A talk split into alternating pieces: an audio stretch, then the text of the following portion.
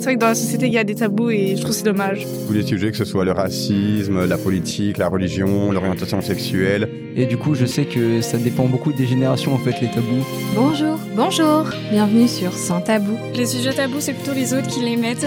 Pour libérer les paroles et en finir avec les tabous dans notre société, nous avons décidé de créer et produire ce podcast. L'homosexualité, je trouve que c'est tabou. Avec nos invités, nous abordons des sujets qui dérangent. Vous savez, ceux dont on ne parle pas à voix haute dans la rue. Et dans l'entreprise elle-même, c'est compliqué de parler salaire. Ici, vous trouverez des témoignages. J'ai eu l'impression d'être exposée aux yeux de tout le monde. Des paroles je vois pas pourquoi on parlerait pas de sexualité. Ça fait partie de nos vies. Des micro-trottoirs. Vous savez, à mon âge, hein Et des débats. Mais la détabouisation du sujet. si vous souhaitez raconter votre histoire ou participer à un débat, on vous invite à nous contacter via le formulaire dans le descriptif.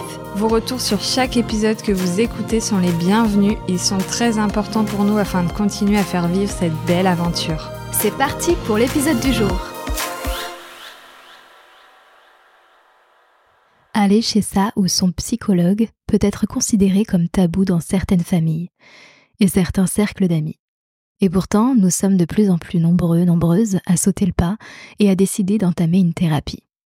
Car on ne parle pas de la même manière avec ses amis, sa famille, ses collègues ou à un ou une professionnelle de santé. On n'abordera pas forcément les sujets sous le même angle. Et le point le plus important, nous ne serons pas jugés, car le ou la psychologue est là avant tout pour nous écouter et nous guider sans jugement. Mais je ne vous en dis pas plus, car mon invité du jour, Mathilde de Police, vous expliquera tout bien mieux que moi. Bonjour Mathilde, comment vas-tu? Bonjour Joe, je vais bien, merci de m'inviter euh, sur Sans Tabou.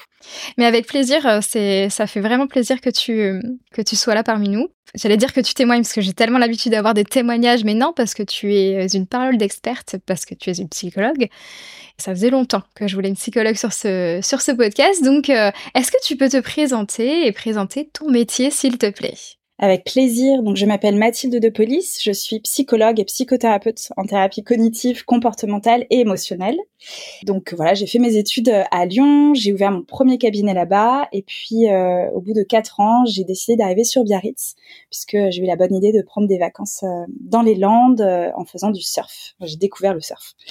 Euh, et puis euh, je suis revenue plusieurs fois sur Biarritz avec euh, une amie et c'était voilà la révélation pour moi. J'arrêtais pas d'y penser, alors que j'étais bien à Lyon et que je m'y projetais, que mon activité fonctionnait bien, que j'avais mes repères. Et donc là, ça fera sept ans que je suis arrivée à Biarritz. et voilà, j'ai tout reconstruit, mon cabinet, mes liens sociaux aussi, puisque je ne connaissais personne ici. Et clairement, la vie m'a amenée ici, quoi. Et donc j'ai mon cabinet à Biarritz. Et puis il y a deux ans, j'ai créé Mouvement, la boîte à outils des émotions, qui est un espace en ligne qui a pour but de démocratiser et de rendre plus accessible euh, la santé mentale, notamment à travers les émotions. Et donc je propose des programmes en ligne avec des supports vidéo, mais aussi des cahiers ludiques et participatifs, un podcast, une newsletter et voilà, plein d'autres outils. Et ça, c'est un projet qui me, qui me tient particulièrement à, à cœur et c'est aussi pour ça que je voulais euh, participer à Sans Tabou parce que j'ai envie de, de démocratiser de manière plus large aussi ce beau métier qui est le métier de psychologue.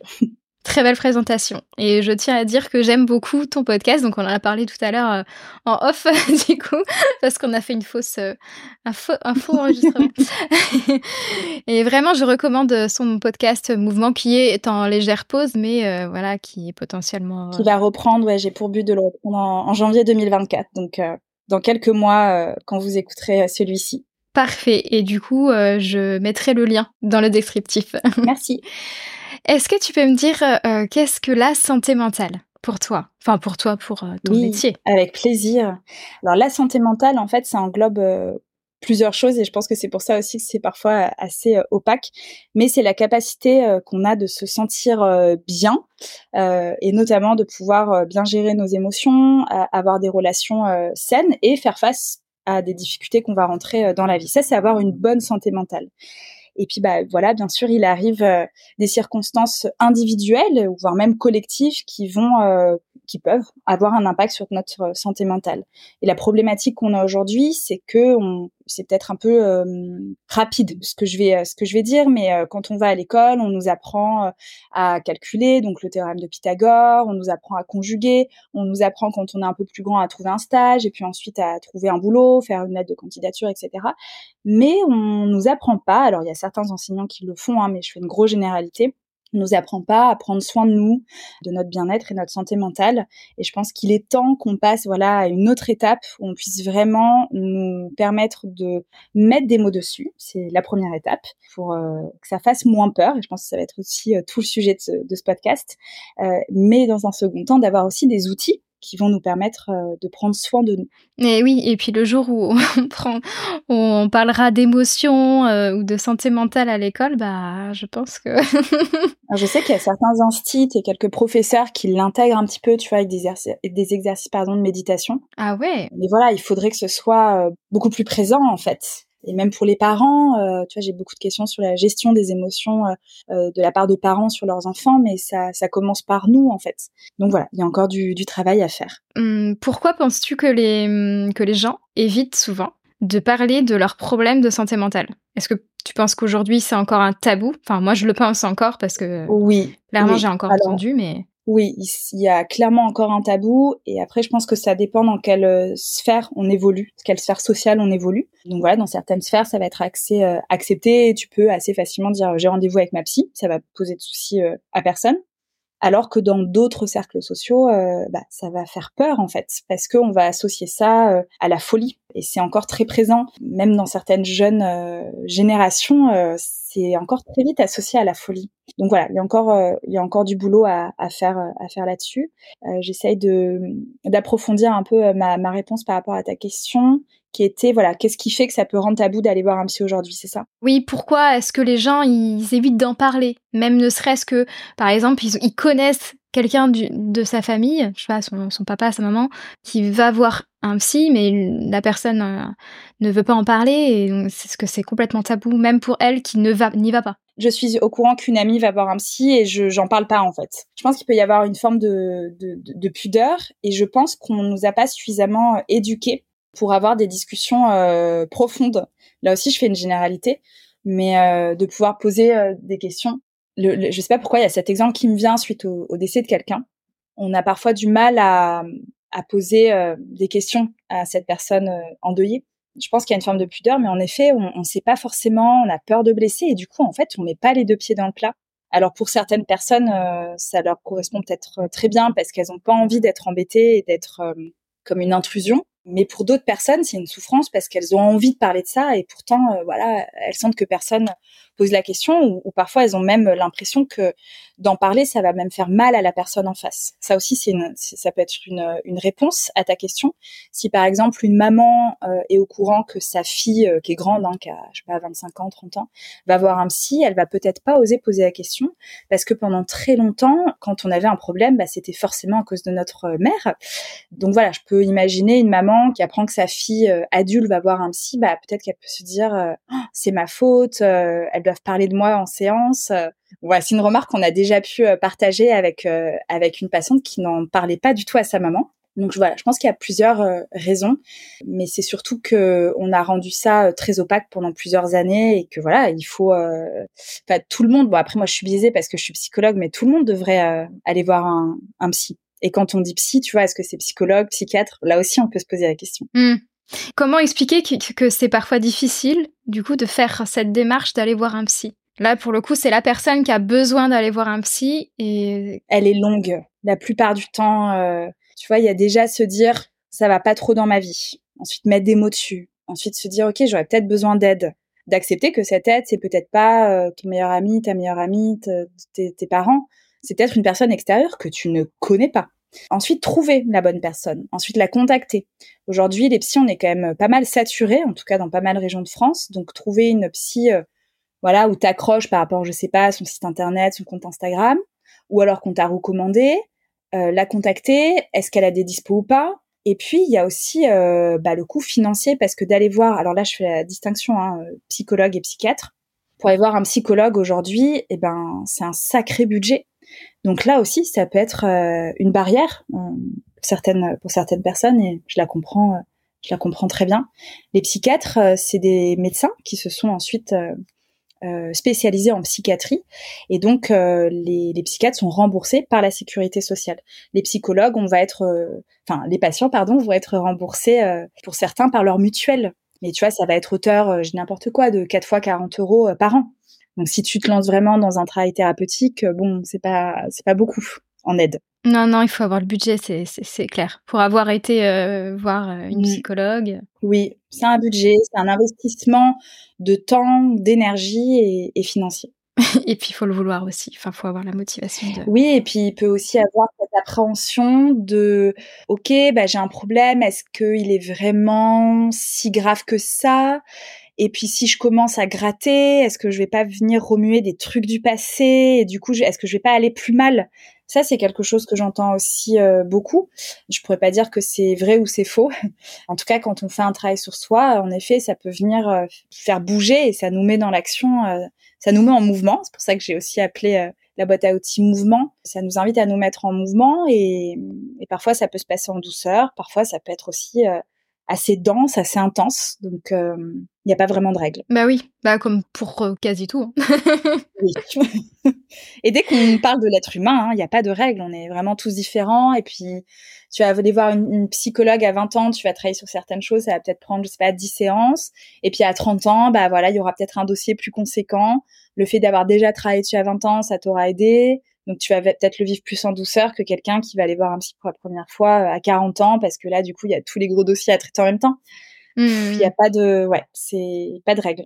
Et en plus, on peut aller voir juste de temps en temps, comme je le fais. Moi, j'avais des séances. Et puis maintenant, j'y vais que de temps en temps, parfois souvent euh, le bilan de fin d'année, par exemple. oui, et oui, oui. Tout à fait. Donc, il n'y a vraiment pas de règle comme tu comme toi. Oui, ah oui, oui.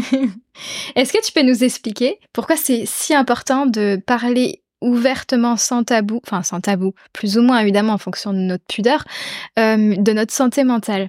La plupart du temps, quand on va mal, on a l'impression d'être la seule, le seul à ressentir ça.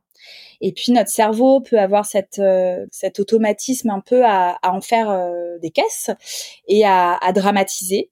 Et du coup, le fait d'en parler, en fait, tout d'un coup, on se dit qu'on n'est pas tout seul. Et puis, il y a parfois d'autres personnes qui ont davantage de capacité à mettre des mots dessus, parce que ouais, soit elles sont plus euh, plus grandes que nous. Je parle même pas d'âge, hein, plus grandes que nous, peut-être parce qu'elles ont fait un chemin différent. Et du coup, d'entendre ces personnes-là, ça fait du bien. Et c'est pour ça que j'aime beaucoup le format des podcasts parce qu'on a le temps de parler. Mais du coup, les auditeurs ont aussi le temps d'écouter. Et c'est souvent ce qui ressort euh, dans dans l'écoute des podcasts euh, de manière générale. Hein, je parle pas que de mouvement, c'est ça m'a fait du bien de l'écouter, euh, d'ailleurs dans n'importe quel euh, domaine, je pense. Mais c'est euh, de se dire ah bah tiens, je pense comme elle comme lui, ou tiens moi du coup je pense pas comme ça. Et en fait, ça vient construire ta, ta réflexion. Et sur la santé mentale, c'est vraiment de, moi je le vois en tant que psychologue, je suis dans l'intimité de, de, beaucoup de personnes et des personnes qui peuvent paraître super à l'aise socialement, qui ont un super poste, un une super famille et, et, moi je vois toute leur vulnérabilité, ce que je trouve le plus beau chez quelqu'un. Et en fait, je me dis que si plein d'autres personnes étaient au courant que cette personne vivait ça, mais ça nous ferait tellement de bien, mais tellement de bien. Et je sais pas si dans tes auditeurs, il y a beaucoup de personnes qui consomment euh, YouTube, mais euh, YouTube, euh, enfin en tout cas pour YouTube, ça a été une année particulière puisque beaucoup de YouTubeurs et de YouTubeuses ont parlé de leur santé mentale pour ne citer euh, que euh, McFly et Carlito qui ont quand même arrêté leur chaîne. Alors je sais pas exactement, mais j'ai envie de dire pratiquement un an. Alors je les suis pas énormément sur les réseaux, mais bon voilà, il y avait quand même un, il y avait plusieurs problématiques, mais notamment ils ont parlé de burn-out, notamment euh, Raphaël, mais il y a d'autres youtubeurs hein, pour qui ça a été compliqué. Et du coup, je pense que c'est bien qu'ils prennent la parole parce que voilà, ils sont très médiatisés et, beaucoup écoutés, notamment par les jeunes, et qu'on puisse aussi se dire que ça arrive à tout le monde. Et j'irai même plus loin, ça peut aussi arriver quand tout a l'air de bien se passer. En fait, ça concerne tout le monde. Ça concerne tout le monde la santé mentale. Donc c'est pour ça que de pouvoir en parler librement, ça nous ferait euh, tellement de bien. Et de voir la vulnérabilité des autres, c'est beau et ça rend des échanges euh, tellement plus authentiques et beaucoup plus profonds. Plus humain, ouais. On peut tous y réfléchir à notre propre échelle, mais euh, souvent, tu vois, les amitiés les plus fortes ou, ou, des moments forts de notre vie, ça a été des moments euh, d'extrême joie, mais aussi des moments très douloureux où tout d'un coup il y a nos obstacles, notre carapace qui, qui s'enlève et on dépose des choses, on pleure, on morve devant bidule et machin, et bidule et machin tout d'un coup se livre aussi et en tout cas moi c'est ce que je trouve beau chez l'être humain. C'est poétique tout ça. La psychologie poétique. Après, pour le, ouais, non, je voulais dire par rapport au, au, burn-out, pardon. C'est vrai qu'on en entend beaucoup plus parler que toute la santé mentale euh, en entier, parce que le, burn-out, c'est juste une, une partie. Euh, c'est une des conséquences de quand on n'a pas pris soin de sa santé mentale. Voilà, on peut arriver euh, à plein de, de symptômes et de troubles. Et le burn-out peut être assez, assez impressionnant parce que la plupart du temps, on a eu plein de signaux avant. Hein. On a eu plein de signaux, donc je sais pas, des problématiques de sommeil, un peu moins faim ou beaucoup plus faim, Pareil, dans le sommeil, ça peut être une insomnie ou des hypersomnies, une irritabilité. Et puis notre corps hein, va nous envoyer euh, d'autres signaux, je sais pas, de l'eczéma, euh, je perds mes cheveux. Euh, enfin, voilà, la liste est très longue. Voilà, le corps nous a envoyé des messages, on ne les a pas écoutés pour diverses raisons, et la plupart du temps, notre corps, en fait, il pète un câble littéralement et il nous, il nous, il nous demande d'arrêter. Donc, il trouve tous les moyens inimaginables. Donc, soit, je sais pas, je me pète la cheville, ou je suis, j'ai grippe sur grippe. Et, et tout d'un coup, bah là, on va commencer à, à s'alerter, quoi. Et c'est que là que beaucoup de gens ne réagissent pas non plus et continuent. oui, oui, oui. Alors le burn-out, euh, ça va se traduire différemment chez certaines personnes. Encore une fois, il n'y a pas qu'une manière de faire un, un burn-out, donc c'est un épuisement professionnel. Et du coup, bah, on se rend chez son médecin généraliste et c'est un peu plus facile, tu vois, d'aller chez son médecin. Il y a un peu moins de tabous. Et donc voilà, après le médecin généraliste, ça dit bien son nom, c'est généraliste, et donc il va réorienter en fonction de la problématique que rencontre son patient. Et donc euh, les plus gros prescripteurs pour des psychologues, c'est les autres psychologues, mais notamment les médecins généralistes. Est-ce que tu peux nous dire ce que, quelles sont les, les fausses idées euh, courantes que l'on peut, enfin que tu peux avoir dans les consultations, que tu aimerais clarifier? Avec plaisir je reprendre un, un réel que j'avais fait sur Instagram. L'année dernière, je m'amusais beaucoup à faire des réels j'ai fait beaucoup de théâtre et donc c'était une manière pour moi de, m'amuser et de transmettre des messages euh, les plus ludiques et accessibles possibles. Et je crois qu'un de mes premiers, c'était justement sur les idées reçues euh, des psychologues. Alors il y en a un qui revient souvent, c'est que on, fait que écouter ou on a une écoute un peu passive, tu sais, euh, le cliché du psychologue qui allonge son patient sur le divan et qui fait mm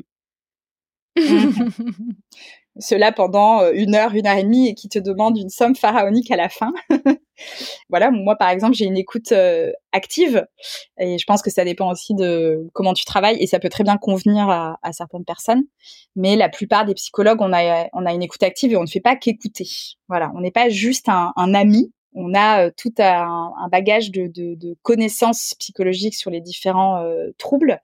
Et donc, quand quelqu'un vient nous voir pour la première fois, on, est alerte, on a une observation euh, assez large euh, de euh, ce que nous dit la personne. Et quand quelqu'un va nous dire ouais, je dors pas très bien, ben on va pas s'arrêter là, on va creuser, on va poser des questions pertinentes pour nous du coup, la mettre comme dans notre base de données. Tout ça est virtuel. Euh, et, euh, et, et, et, un petit signe, puis un petit signe, puis un petit signe, bah tu vois, on peut euh, émettre. Alors nous, on pose pas de diagnostic puisqu'on n'est pas médecin, mais on peut émettre des hypothèses diagnostiques. S'il y a trouble, il n'y a pas toujours trouble. Mais du coup, euh, voilà, on ne fait pas qu'écouter. Et puis quand il y a la, toute la première partie euh, d'une thérapie qui est de comprendre, mettre des mots, définir les objectifs thérapeutiques, il y a la deuxième partie qui est très concrète. Et moi, par exemple, avec euh, les TCCE, thérapie cognitive, comportementale et émotionnelle, c'est une approche ouais qui est très participative et, et ludique. Tu vois, pour te donner un exemple, c'est souvent celui-là que, que, je donne. J'avais accompagné un, un, jeune adolescent qui avait une phobie des chiens, donc il l'empêchait de se promener euh, euh, sur plusieurs plages euh, ici, mais notamment de faire des voyages. Tu vois, je pense au Maroc où il y avait la Thaïlande. J'ai un doute si c'était la Thaïlande, mais voilà où il y a beaucoup de chiens errants. Donc ça, c'était des objectifs très clairs puisque je crois que huit mois après euh, la première séance, il y avait ce voyage avec sa famille. Et donc, bah, on est sorti du cabinet. Euh, moi, j'ai sympathisé avec tous les maîtres euh, et maîtresses de chiens du quartier. Et donc, ce patient s'est exposé à son rythme et avec mon aide à des petits chiens tenus en laisse et puis ensuite plus tenus en laisse. D'abord, il se tenait loin, puis ensuite, il se rapprochait jusqu'à aller à, la côte des Basques, qui est une plage très connue ici, où il y a beaucoup de chiens qui ne sont pas forcément tenus en laisse. Et donc, bah là, c'était travailler sur l'imprévu. Donc ça, c'est euh, une première image, tu du psy qui reste dans son fauteuil, qui fait juste hum et qui nous laisse parler dans dans le blanc et dans le vide. Euh, en tout cas, euh, il y en a beaucoup qui ne travaillent pas comme ça. J'essaie de retrouver un, mon réel du coup, parce que je mettais aussi les psys ne donnent pas de conseils, tout le monde n'avait pas compris ça, mais du coup, je peux peut-être en parler ici. Un autre cliché qui me qui me vient, c'est le, psy, tu vois, ça va être un peu euh, l'aura suprême et il va te donner euh, des conseils qu'il faut appliquer euh, dans ta vie. Alors moi, je vais être peut-être un peu un peu dur là-dessus, mais un psychologue pour moi ne doit pas donner de conseils et je vais développer cette approche. Tout comme un psychologue ne doit pas parler de lui. Un psychologue, voilà, il a une écoute en fait neutre. Alors ça peut lui arriver de parler de lui, si ça va apporter quelque chose à son à son patient. Voilà, si ça reste thérapeutique. Mais euh, ça, c'est quelque chose, en tout cas déontologiquement, qui est très important pour moi. Et donc sur ces conseils, euh, parfois j'ai une patiente en tête. À la fin de chaque séance, elle me dit "Du coup, Mathilde, qu'est-ce que vous me conseillez? Et, et, je la reprenais, je lui dis bah en fait de manière euh, court terme, je pourrais peut-être vous dire, mais déjà qui suis-je? Pour vous donner conseil. Et est-ce que cela serait vraiment aidant? Et par rapport à cette patiente, c'était une de ses problématiques, c'est qu'il y avait un manque de confiance en soi qui faisait qu'en fait, elle avait euh, élaboré une stratégie qui est plutôt pas mal d'aller questionner euh, son entourage, donc euh, plusieurs personnes, pour leur demander "Et toi, qu'est-ce que tu ferais? Et donc, je faisais partie de, de ces personnes-là. Et en fait, à court terme, c'est très efficace peut-être, mais à long terme, eh ben, ça n'aide pas cette patiente à elle-même se faire confiance et à elle-même euh, chercher ses propres solutions. Et donc ça, c'est c'est intéressant aussi de pouvoir le mettre en avant. Un psychologue, il n'est pas là pour euh, pour flatter euh, l'ego de son patient. Il est là pour le mettre au travail. Et donc un patient, un patient, un psychologue, voilà, il est là aussi parfois pour faire remuer. Je pense à un autre patient euh, qui était dans la dans la plainte, dans la victimisation. Et voilà, c'était pas le premier rendez-vous. Hein, je le connaissais bien et je lui ai dit, écoutez, là, vous êtes dans la victimisation j'argumente mon propos. Et voilà, il m'a remercié euh, peut-être même la séance même ou les séances euh, d'après parce que ça revenait. C'est un mécanisme qui revenait chez lui, donc on a pu travailler dessus. C'était pas forcément évident à entendre. Peut-être qu'il ne l'aurait pas entendu à la première séance. Et du coup, c'est là aussi où moi je laisse euh, le lien thérapeutique s'installer. Et donc je garde ça, tu vois, en note, je ne sais pas, dans ma tête. Et quand je sens que c'est bon moment, je le partage avec mon patient parce que je sais que ça va lui apporter une information euh, nécessaire pour aller mieux. Ok. Il y en a un autre justement qui m'est venu pendant que tu que tu disais, c'était euh, le jugement, la peur. Alors là, c'est ah. pas euh, un cliché, c'est la peur c'est la peur que euh, le psychologue ou la psychologue te juge. Moi, je la comprends tellement. Enfin, franchement, moi, je, bon, j'ai déjà euh, été patiente plusieurs fois, donc euh, je, et je trouve que c'est très difficile aussi en tant que psy d'aller voir un psy, mais ça, c'est une autre, un autre sujet. Mais tu vois, je trouve c'est quand même super confrontant d'aller voir quelqu'un que tu ne connais pas et tu vas lui raconter quand même des choses super intimes. Donc, moi, je suis toujours très reconnaissante et, et touchée par la confiance que m'apportent ces personnes-là. Et hum, j'ai envie de, de, dire que si vous êtes allé voir quelqu'un pour euh, une séance, deux séances, trois séances, et que vous sentez jugé, ou que cette personne s'est autorisée à vous juger, bah changez. Changez de psy. Le plus important, c'est de se sentir en confiance avec cette personne. Si vous vous sentez jugé, bah c'est pas la bonne personne, quoi. C'est justement un endroit et un espace dans lequel vous devez vous sentir totalement en confiance, dans lequel vous pouvez mais tout dire, même les trucs dont vous pouvez avoir honte, que vous n'oseriez pas dire à voix haute. Oh, chez votre psy, c'est votre bulle, quoi. C'est votre bulle. No judgment. Mais c'est bien. Quel conseil alors, du coup, est-ce que tu donnerais aux personnes euh, qui envisagent de consulter euh, un ou une psychologue pour la première fois? La première fois. justement, euh, par rapport à ces inquiétudes je sais pas, j'aurais envie de leur proposer de prendre une feuille ou un cahier et d'écrire euh, de manière comme ça un peu spontanée euh, euh, pourquoi en fait. Pourquoi, j'aime bien le mettre en deux mots, pourquoi aujourd'hui vous ressentez le besoin d'aller voir un ou une psy? Commencez par écrire ça. Ensuite, il y a en fait, c'est pour ça que je me suis présentée en tant que psychologue et psychothérapeute. Peut-être que je me trompe, mais j'ai l'impression, parce que autour de moi, euh, c'est comme ça, mais que la plupart des psys sont aussi psychothérapeutes, parce qu'en fait, après nos cinq ans d'études, on a continué à se former et à obtenir euh, des outils thérapeutiques. Donc, euh, je vous donne quelques exemples d'outils thérapeutiques et du coup, on a le titre protégé de psychothérapeute, qui n'est pas, par exemple, thérapeute, c'est pas un titre protégé. Psychothérapeute, on a vraiment fait. Donc moi, par exemple, j'ai fait un DU de trois ans, voilà, avec beaucoup d'heures de, de, DU, de cas cliniques à rendre, voilà, mais c'était super intéressant. Et donc j'ai choisi de faire sur les thérapies cognitives, comportementales et émotionnelles. donc ça s'adresse particulièrement à tout ce qui est troubles anxieux, les phobies, les troubles de l'humeur, j'en oublie plein. Voilà, c'est vrai que c'est très reconnu scientifiquement sur euh, voilà même les dépendances, les troubles du comportement alimentaire, enfin il y en a beaucoup. Donc c'est euh, une thérapie qui est très en vogue ces dernières années euh, et dont les coachs notamment utilisent hein, beaucoup.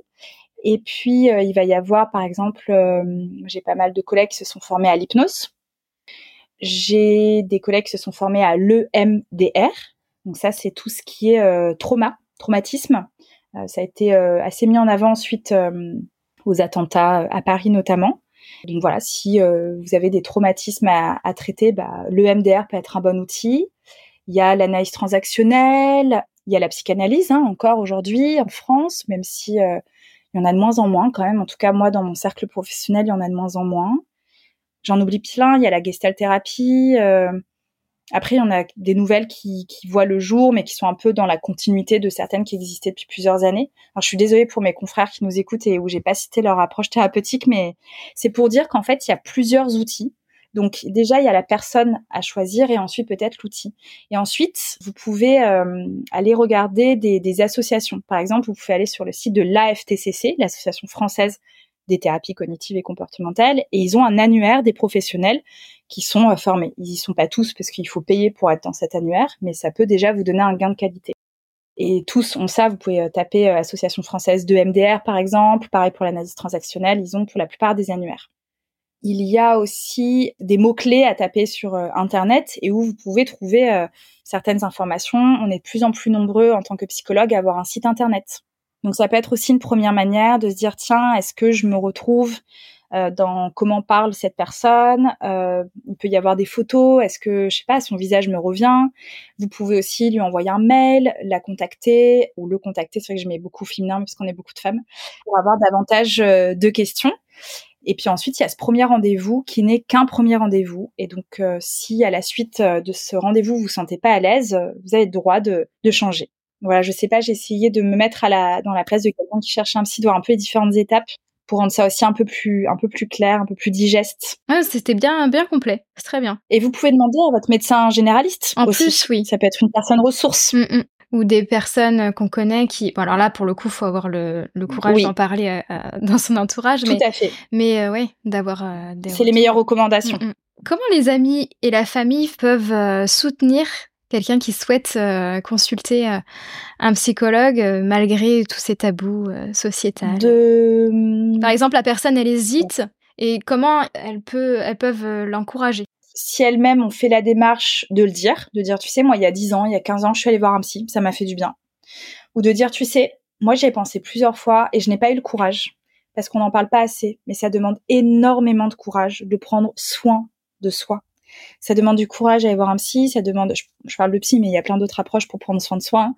Euh, ça demande du courage, donc voilà, déjà bravo à tous ceux qui l'ont fait. Et du coup, bah, si vous l'avez eu, ce courage, vous pouvez aussi le transmettre aux personnes euh, autour de vous. Euh, là, dans ta question, il y a le cadre familial, bah, ça peut être aussi d'aider financièrement. Tu vois, je pense aux étudiants pour qui c'est compliqué d'aller voir un psy, parce que financièrement, bah, clairement, il n'y a pas le budget pour donc euh, et qui n'ont pas forcément parlé à leurs parents. Donc euh, voilà, si vous êtes parent et que vous écoutez ce podcast, euh, bah, ça peut être aussi de le proposer à votre à votre enfant, à votre ado, à votre à votre grand enfant qui a plus de 18 ans, de dire écoute voilà, si un jour tu en ressens le besoin, je peux t'aider, je peux payer une partie. voilà, après ça, ça dépend aussi de, vos, de votre mode d'éducation. Ça peut être une voilà une étape aussi de, de, de normaliser ça. Ça peut être aussi via un livre, tu vois, tu laisses traîner un livre euh, un peu sur la psycho et ça peut être aussi euh, un, un média de, d'en discuter, de dire bah tiens est-ce que toi t'es déjà allé voir un psy ou pas euh. et juste pour les étudiants, je fais une petite aparté s'il y en a qui nous écoutent, vous pouvez aller regarder l'association Aptitude qui fait un boulot remarquable depuis des années pour rendre le travail thérapeutique plus accessible pour cette population. Voilà.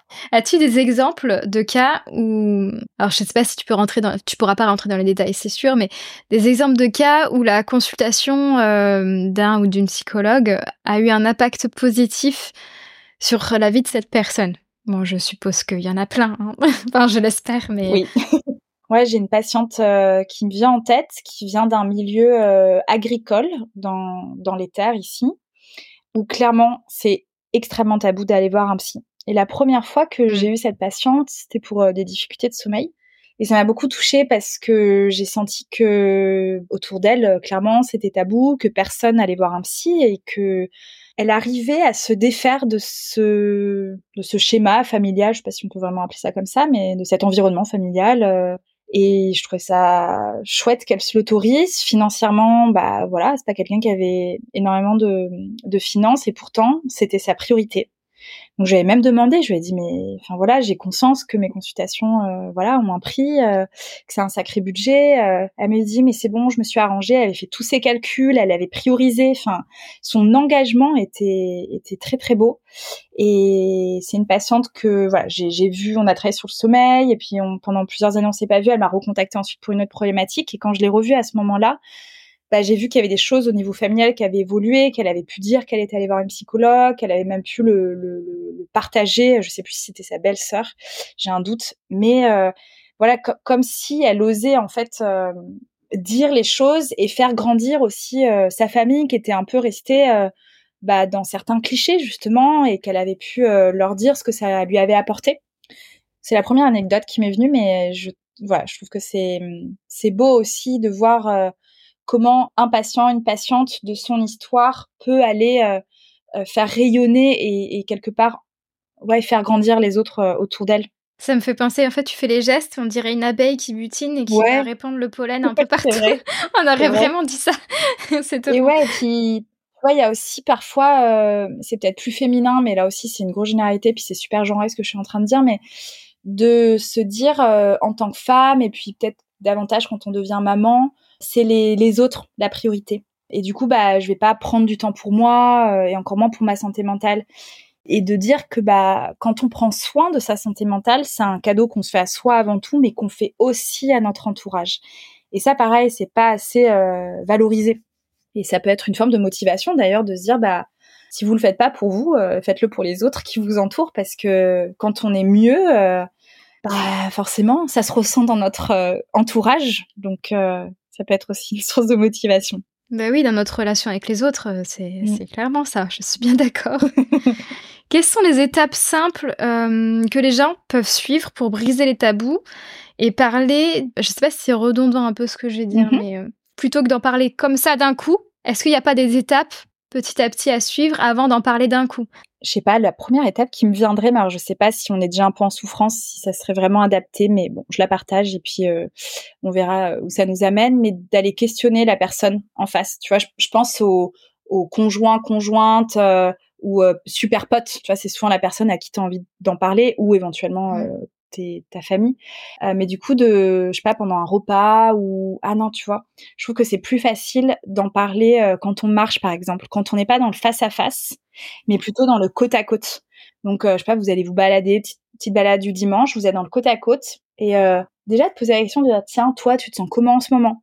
Parce qu'en fait, on n'a pas trop l'habitude de poser cette question. On dit ça va, mais comment tu te sens? Pas totalement la même dimension bah je sais pas, ça va. Pourquoi tu me poses la question? Bah non, je me demandais parce que tu vois, moi en ce moment ça va pas très bien, mais je sais pas trop comment t'en parler et de mettre aussi vos émotions, de dire tu vois, je j'ai peur de te faire peur et j'ai l'impression que je vais être maladroite dans ce que je vais dire, mais je ressens le besoin de déposer que ça va pas sans pouvoir t'expliquer pourquoi ça va pas. Et en fait aussi ce que je remarque c'est que dans la peur de dire pourquoi ça va pas, c'est que déjà on ne sait pas pourquoi soi-même, mais aussi parce qu'on ne sait pas euh, comment la personne va nous aider. Tu sais, parfois on a quelqu'un autour de nous euh, qui veut, euh, je sais pas, du coup trouver tout de suite les solutions. Dire ok, alors attends, du coup je vais t'aider, on va faire ci, on va faire ça. Et en fait, t'as juste envie de dire mais non en fait, j'ai juste envie que tu me prennes dans les bras, que je pleure un bon coup et que tu me poses pas de questions. Et ça, c'est de le verbaliser parce que la personne en face de vous, elle, elle sait pas ce dont vous avez besoin. Encore une fois, on est tous différents. Je sais pas si si c'est clair, si ça peut aider les différentes étapes. Si c'est clair. Ouais. Et après, il y a toujours cette peur du jugement, mais bon, malheureusement, ça faut faire. Peut-être pareil, tu vois, de dire j'ai peur que tu me vois plus vulnérable, plus fragile, j'ai peur que tu m'aimes moins. Mm, De dire en fait ça, déjà ça fait du bien de le dire à voix haute quand on le garde et qu'on le macère comme ça pendant plusieurs semaines, plusieurs mois. Et du coup bah on peut tout de suite être rassuré en disant euh, mais en fait euh, moi je t'aimerais euh, tout le temps et t'as le droit d'avoir des moments euh, où tu te sens plus fragile euh, et je suis aussi là euh, pour t'aider. euh.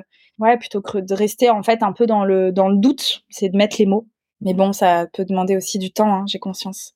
Donc le ce qu'on appelle le journaling, écrire déjà pour soi, ça peut être une première étape et ensuite d'identifier au moins une, c'est déjà énorme, une personne ressource à qui vous allez pouvoir euh, vous confier. Et si vous pouvez en avoir deux ou trois, bah c'est encore mieux et de pas euh, s'isoler, c'est une des choses qu'on a tendance à à faire par mécanisme, c'est euh, l'évitement et notamment s'isoler quand on va pas bien. Et notre société pousse à ça, hein, à l'isolement. Donc voilà, c'est de d'oser partager. Et puis si vous voyez des personnes qui tout d'un coup euh, s'isolent un peu ou un comportement qui n'est pas habituel, bah c'est un indice, c'est un indice qu'il y a quelque chose qui qui va pas.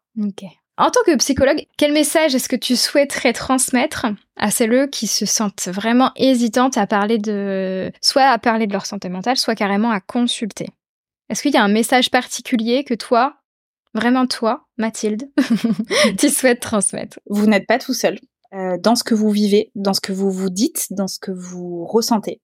Et vous n'êtes pas tout seul, euh, même si euh, j'imagine le pire, vous avez autour de vous aucune personne ressource. Vous pouvez en trouver. Et c'est notamment notre métier en tant que psychologue, et c'est aussi pour ça que c'est bien euh, de faire appel à un tiers qui est totalement neutre et qui va pouvoir euh, vous aider, vous écouter et mettre en place euh, des choses qui vont vous permettre à, à aller mieux. Ça prend du temps, mais voyez ça comme un escalier. Donc peut-être que vous avez l'impression que c'est tout en haut, mais déjà une marche, et puis une deuxième, et puis une troisième. C'est déjà énorme. Et donc à la fin de ce podcast, si déjà vous ouvrez votre cahier et que euh, vous écrivez sur euh, comment je me sens aujourd'hui ou pourquoi je vais aller voir un psy, c'est déjà super. La deuxième étape, bah, ça sera peut-être d'en parler à quelqu'un. Et allez-y à votre à votre rythme. Et je suis sûre que vous allez trouver euh, une personne qui bah, qui vous correspond. Très beau mot de la fin. J'ai une vraie dernière question. Dis-moi. Quel est ton sujet tabou, si tu en as? Ah, super question. voilà, là, attends, parce que moi je dis souvent que j'ai pas de tabou. Alors je pense que je dis souvent que j'ai pas de tabou parce que mes amis et mes patients peuvent franchement tout me raconter.